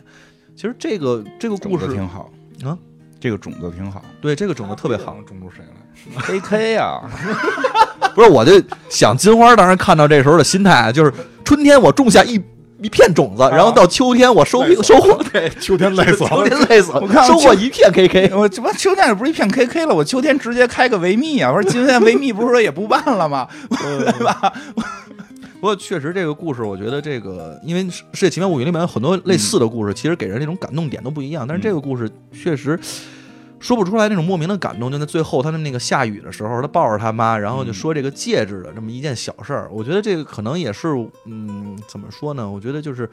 孩子有时候跟那个家长之间的那个关系，你不当家长，你其实你可能不太能体会。其实因为刚开始那个女主是有一点埋怨他妈的，嗯也有点埋怨他自己。但是当他其实知道他妈的那个心态和他妈对于没有把这个戒指亲手交给他这件事情都是个遗憾的你时候，这故事特别适合你，是吗？嗯，因为他他妈就是这么好的母亲啊，嗯，对，但是就是我真 有吗？有不想要吗？没有，并没有他不想要他挺好，他他他挺好，他想要，就是这都想要，礼物都想要，反正就确实那时候小时候我家里头给买的挺多的啊。反正这个故事挺感人的，我觉得还，呃，也算是稍微有点虎头蛇尾吧。还行，他可能铺垫比较少。我觉得他就是讲述一个相，就是对于孩子来说，反正我后边没记住，我就记着那个女主角长得挺好看的，我特别好看，我特别喜欢。你特想中那女主角，我对，我都好多年没看那个电视剧，那么觉得那个演员好看了。嗯，就是就是就是这众众妈妈这个，就是她有点那个就是温柔可爱型，是吗？我没看错吧？是他？你说的是拼？萝卜那个吧？不是不是不是拼萝卜，拼萝卜那个。啊，我不喜欢那个。我我觉得他妈，你，我觉得他妈那个第二形态，我挺我觉得挺好。但是这这事儿是这样，就我觉得这个对于小孩来说，他可能想表现就是对于礼物来说，更需要的是陪伴，就是对父母的一个陪伴。所以他也是因为这个才抱怨他妈，而且他去扔那个戒指，他我觉得他想扔掉的是自己的任性，因为为什么呢？我我是有一个依据的，他最后跟那个哥们儿交换戒指的时候，他没给那戒指。他给的还是一真戒指，他没有给小时候玩具戒指，因为我一直以为他最后换戒指啊，我以为他会给那个玩具戒指呢，结果他给的是真戒指，可能也是表示他把这心结解开了，就觉得这个玩具对自己那个就那个坎儿已经放下了，他才去换了一个新的戒指，就真的戒指。行，反正这个故事女主角长得挺好看。来，我们进入下一个。对，是他的，他他，你看他可能确认了一下，喜欢这种类型，怎么陷入了幻想，准备一会儿出门买种子了。回家种女主角去。那我来讲最后一个吧。其实最后这故事是说插在中间的，然后这个前后前后篇我一块儿讲吧。这故事没什么可讲。哎不，先说一下，对于没看过《世界奇妙物语》和第一次听我们节目的人，我们要解释一下，因为《世界奇妙物语》特别讨厌，嗯他有的时候那故事不给你演完。嗯，就我记得之前还有一个什么吹吹跑女友啊什么的，嗯反正就类似于这样的故事，他全都是中间先给你演一小段，嗯，然后下一小节演完一个整故事之后再给你演一小段。对，所以这回这个金花马上要讲这个拼萝卜的这个故事，嗯 这个就是前后两段，而且甚至是字幕都出完了。好像对，而且而且不知道就是没什么可讲的，就像智障一样的故事。啊没有，我觉得这种这就是他们刚开始那个环境，我挺常见的。一会儿我给你学一下，你知道吗？嗯，是吗嗯？它是哪个环境啊？就是他们不是一开始买菜嘛，哦然后就是 萝卜一擦枪走火，我觉得这个在我们上学的时候，小胡同里挺常见的。一擦肩，嗯哎，孙子你谁呀？你给我照眼儿是不是？长也没长。哎呦，你们看哪啊你们可真厉害！哎呦，真厉害！哎，你不觉得那蹭完萝卜以后，那武士说就是这话吗？来，我说一说，来说吧。这这故事非常匪夷所思，不叫匪夷所思，非常不着调，但是我很喜欢，就是这个一个非常非常漂亮的女孩儿，这个中学女孩儿穿着那个他们这现在叫什么 GK 制服是吗？就是校服吧？校服吧，就是他们那种水手校服，挺好看，娃娃头，然后这个。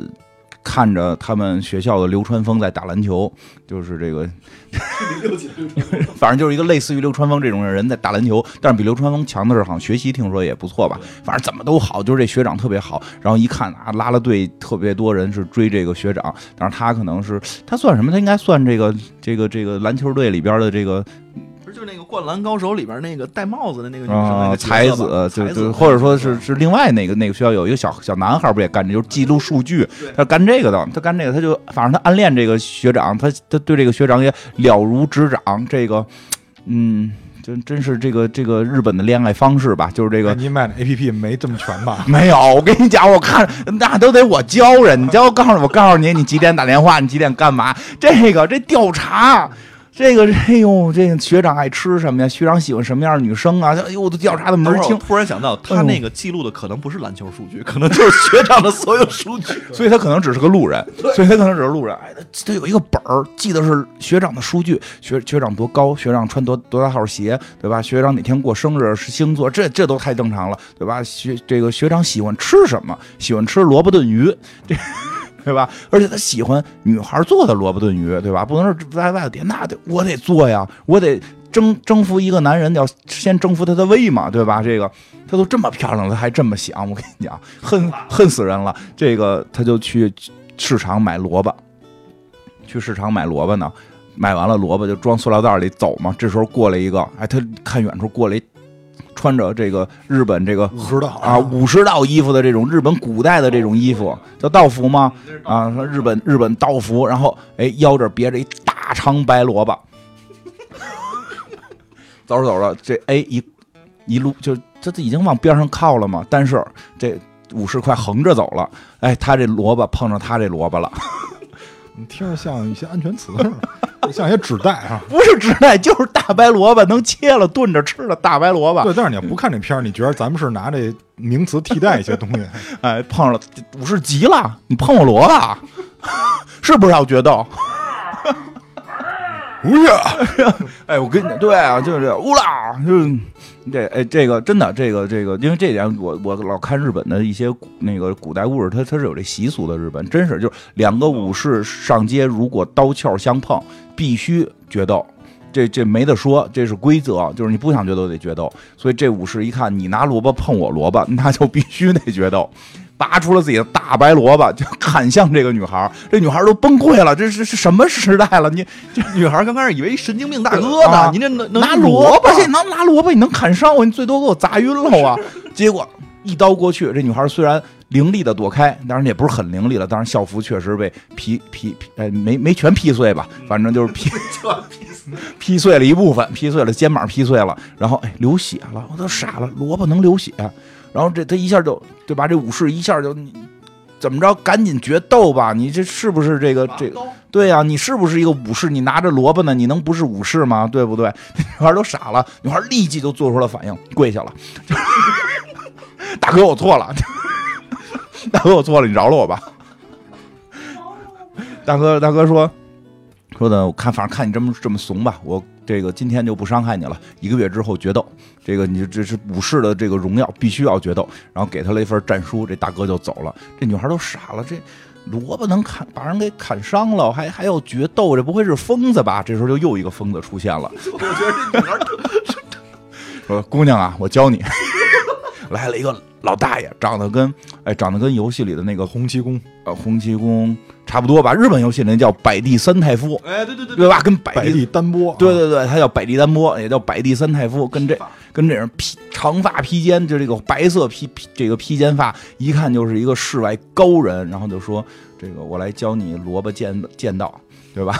说 你肯定，那你肯定要遇到这场战斗了嘛。”然后说：“那没办法，要学吧，学就带他去学了。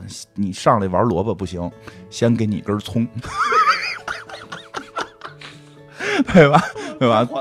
先是白装，啊然后绿装，灰的，啊，对，是葱完了是什么来？是什么叫什么什么胖？就他们的一种蔬菜，我我也说不上来蹄嗯什么蹄膀不是牛蒡，啊。牛蒡是是，反正也是类似萝卜的一种东西吧。我我棒是保健品，直接泡水喝。是吗？反正反正就是个棍儿啊，不是萝卜，是个棍儿，是不是假人参似的？看不太懂啊，就是山药似的。那就是山药吧，反正不知道，反正弄了好多这种。然后呢，包括这个包括他训练的时候，就是这个挂着一一堆这个蔬蔬菜，蔬菜就会咔咔来回动，就就这个这个跟钟摆似的动，他就会拿着一个萝卜往前一步一步的。这个躲过去，对吧？练习他的反应能力，哎，这个就最后他终于练会了萝卜道、萝卜剑道，用萝卜就最后师傅说的，你练成了，我要送你一样东西，拿出一根大白萝卜，陈年的可能 大白萝卜，这就是你的萝卜了，对吧？然后这姑娘拿着萝卜，啪就给这个什么竹竿什么都能切断了，说的说的吧，说你你要去这个参加这个比赛了，就不是这个决斗了。他一看，哟，决斗这天。跟他这个喜欢的这个学长，这个打这个比赛是一天，对吧？他那天可能是要对什么全国全国比赛晋级赛啊，天天王天王高中还是叫什么 山王啊？山王啊，对，要对山王，那天要对山王，我看不成了，对吧？我万一当时那堆小让那堆小姑娘再得了成，可怎么办呀？对吧？我我有办法，我有办法，就反正反正身边这么多武器呢，对吧？把武器啪啪啪剁了，就下锅了，然后。给给这个给这个学长熬了个萝卜汤，学长吃着一边嘴流血一边吃，吃的都是刀片是吧？萝卜汤，萝卜汤给炖了萝卜汤，交给了学长，说学长给你。然后那个我今天不能看你的比赛了。什么学长还说哎傻瓜，你这个你觉得你觉得我会输给山王吗？对吧？对吧？这个你等着等着，我能赢，你就以后再看。然后就就这样，就感觉要表白的时候还被人打断了，这不是重点。他就第二这个，反正他当天这个学长就去。打比赛了，他就拿着萝卜去跟这个萝卜大师、萝卜武士去决斗了。萝卜武士跟他比了两下，我行啊，小姑娘，一个月这个这个萝卜树见长啊，然后就就就就开始打起来了。最后是，但是这个这个武士还是水平更高，他使出了一个绝技，把他的萝卜给切断了，然后这个。对吧？对吧？但是这个时候，这个时候女孩就是已经已经融会贯通了，这个叫手中无萝卜，心中有萝卜。后来变成了宫本双刀流，断了就是俩萝卜，对吧？断俩萝卜。这个我跟你讲，他这就懂，这个就懂，这为什么呀？就是这个《隋唐演义》里边这个罗成大战定艳平的时候，对吧？对吧？对吧？双千剑。定定艳平就是双枪破单枪，对吧？专门能破你，你这个你必须得学了秘诀，你才能反杀双双枪呢。这这这萝卜萝卜武士大哥就一一刀劈来，哎，然后他拿这双刀居然能架住，有一种空手入白刃的感觉。最后还使了绝技，就把萝卜给吃了。他他绝绝杀那大师人用的是那个史巴拉古大师的火焰交叉十字斩，对，他拿他拿这双刀把这。萝卜夹着把萝卜咬了一口，哎，反正最后打赢了比赛，打赢了比赛，他成功的活了下来。然后他的这个时候，他的学长给他发来了微信，这个说打败山王了，然后这个还喝了你的萝卜汤什么的啊，这个流血，没流血，没流血，这个恋爱成功，特别开心。然后他第二天就又一次了去了菜市场，说的这个就萝卜炖炖鱼嘛，对吧？该买鱼了。买了买了头买了买了条鱼，特别开心的往家走。这时候看到有一个牛牛仔 牛仔在旁边，然后说什么来着？就说那个你你这个你会用鱼吗？对，那你买那个鱼你会用鱼吗？然后他把鱼掏出来了，然后就跟那个西部牛仔一样，就跟左轮手枪一样，啪啪射几个子弹。这西部大哥掏出个没掏出左轮，掏出个鱼头来。我完全不知道这个片儿在说什么，但是我觉得看着特别好看。嗯，我觉得就这一季整个的雨季啊，这个奇妙物语你可以当成机器猫看。嗯，因为这个里边每一个里边，萝卜是剑，嗯，然后那个鱼是哎，假装是你穿拿上就能变成西部牛仔的手枪。哦，是机器猫里是有这个武器，对吧？然后你那个是空气炮，那叫啊，对。然后你那个第一个是什么来的？第一个咱们那个。弹琴，弹琴，对那个那个琴谱，只要一弹，时间就会停止。很机器猫。然后，然后那个种子一种下去，就能种下出你想要的东西，就机器猫了嘛。对，这这一季就整个全是这种。但是我我我我说一个比较，我我看完之后，我为什么特别喜欢这个呢？就是因为它虽然没用刀，用的是萝卜。其实这要是用刀，这故事什么玩意儿啊？对吧？对吧？但是那好玩就好玩但是他用刀，我也觉得看片也别别别别说，你看他要是把这个，因为我前两天看有人说什么来着？是是说，是说这个看《狮子王》，说你把这个狮子换成人，这剧一点意思都没有。我觉得就那就别看了，对吧？因为你看《狮子王》就是去看狮子的，对吧？狮子王怎么样表现？我特别想看《狮子王》，就还可以，还可以。下了吧？嗯，好像不不下了，真的还可以。因为因为我小时候爱看《动物世界》，就我我觉得他应该有一点赵忠祥的你看《动旁白会物世界》到底看的是哪个？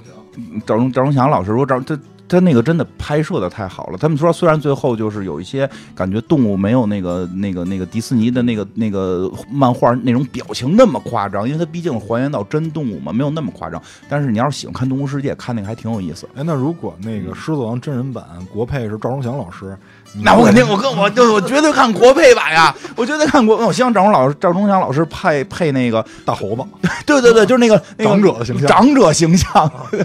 他 出生在草原，哎，说回来，就是就是，其实他看这真是有意思，有有意思在在萝卜。但是我觉得最有意思的在于，就是他用这个萝卜，就其实就是刀，因为刚开始说就是那个。在日本武士在以前的时候，他们这个很很封建的时候是刀刀鞘碰刀鞘就必须要拼剑，他用的是这个梗嘛。然后包括他后来这个双变双刀流什么的这种，其实其实你你你你，就我觉得这文化是融会贯通的。你看的你不觉得尬，你觉得好玩儿，你不觉得他在玷污这个文化，他觉得很有意思。而且他们自己演的是挺投入的。如果这时候他自己扭扭捏捏的，你就不爱看这片儿。对对对，所以我真觉得这个文化这种东西是融会贯通的。这这日本他们自己玩剑道这么多年，到现在也保持这个传统。但是你我真觉得他到最后出那个牛仔时候，就有就就会感觉有点尬。啊，有点有点违和，有点因为他毕竟是一老外。对对，而且拿出鱼来当枪，这个我就就就是当时这个结尾吧，就是他也不之所以不再往后拍，就是很很怪，枪当这个很怪。续不下去了，对对对，因为因为萝卜在日本还挺重要的。大根对你看那个《千与千寻》里边有一个帮助千寻的妖怪是萝卜怪，对吧？其实白大白萝卜在日本是有某种这个这个崇，也不能叫崇拜吧，就是喜好，不是他就看家菜，它就相当于咱们的白菜。从来不看好任何欧美人拍的就是中国文化或者东方文化的东西。因为那会儿有一个李连杰。还有那个李连杰、成龙演的，还还孙悟空，那个也有点尬。说实话，他都已经启用中国最好的这些动动动作演员或者武术演员，他他也有点尬，因为毕竟他内核他掌握不好，他还是你本民族的，或者说你对这文化真的足够了解的，你再去弄，别不不要奢望任何欧美人就是拍出一个特东方的东西来。你你说这东西我特别赞同，但是嗯就是我觉得你这个理论是得在一个前提上，嗯就是你说东方不了解中国，我操，我这个这个嗯。公认的，这嗯。肯定没问题。嗯。但是我现在觉得东方人自己都不了解自己，就是萝卜这事儿啊，嗯。我我我在我后来想了一下，其实跟。因为我之前玩辐射，有时候会放一些 mod，、嗯。就是有一版是那个高达 mod，我觉得这事儿吧，就是把那日本人那种就是小呃小中二的情绪拍的挺好的，就是他对一些简单的事儿那种仪式感，会让你觉得有那个对对在里边。对，比如说我在打了那个高达 mod，在玩辐射四的时候，就是另外一种感受。我操，嗯我觉得我他妈就是下压，我操，我他妈就是操纵了高达啊，就是阿姆罗。嗯啊然后这等会儿说，嗯，这咱们就是说这两天就嗯哪吒这不大家看着也行，虽然说故事跟内核有些变化了，但但是市场上群众喜欢就是好的。对呀虽然说咱就不用说按什么其他国家人标准，就中国人喜欢我们自己拍的东西，那就是好的。对呀、所以就看这个，你就喜欢这个，看看这个。这我再说一个，就是是哪吒，支支持支持。哎，对，真的，回头咱们单独做一期讲讲哪吒的那个。就是真身世，就是每代哪吒的变化，因为现在有些人会很诟病说这个哪吒跟之就是他小时候看动画片那个哪吒情情绪情情节不一样啊，小时候看动画片的时候，我爷爷还不干呢，对吧是不是啊？但是以前听书的时候说你这编的还不对呢。对，所以每代会不一样，所以我们可能会以后做一期，就是数一下这几代哪吒的一些区别吧。然后那个就再推荐一个，就是特要是想看中国文化，我就是最近我听了个歌特别厉害，呃，就是那个《全战三全战三国》的新歌，哦，我操，那个他他那个世家做真的是我真是服了，我就歌还是配乐？歌它真的是有词，有词儿我都跪了，这我不知道，我现在特想知道这个歌是谁创作的以及谁唱的，搜不就知道了？没有找不着，嗯，是吗？你给我找吧，可能得买那个原声的那 soundtrack。因为那游戏没出呢，就是现在只啊，你说那八王之乱是吧？对啊那八王之乱游戏没出呢，但是他那个就是主主游戏的那个主题曲，啊他那填词太讲究了，我嗯操，就是韵脚什么的。也是中国人写的。应该是，你就是文言吗？文言，我跟你讲，八王之乱那特酷在哪儿？八王之乱不是讲的司马家一帮兄弟打吗？然后最后把中国给给不是司马八达了，就是司马八达后边那些，就是那个八王互互相打，把整个中中国打乱了嘛。但是这可是西方的啊，你可别老说 不是那个嗯日本人做的嘛嗯？这词儿是中中国词儿，配的是七步诗的那个，还不是《三国演义》的七步诗，是《世说新语》的七步诗，嗯，特别酷。但但但但是就是煮豆燃豆萁这事儿肯定是对他就讲的还是这事儿。这是事儿，但是是那个诗是《世说新语》的六句的，然后是正好配在这帮兄弟里边儿，这帮兄弟互杀，然后他那个还有什么？他好像第一句还用的煮豆燃豆萁，是煮豆燃豆萁，然后。对他后边不是豆在釜中泣了，好像煮豆燃豆萁，陆什么陆书以为之，然后这个这个豆这萁在什么釜下燃，豆在釜中泣，然后后边本是同根生，相煎何太急，他会比我们小时候背的那四句会多。我我可能刚才背的也不是很准确啊。然后他就是那个，大家可以去找那个 DLC 的那个宣传片看一眼跟听一下，包括最后特别酷。最后那个那你看那个了吗？最后最后最后有一个背影老太太就没露正脸儿，假南风，啊中国丑娘第一丑娘假南风的那个那个丑娘出出登场就特别酷。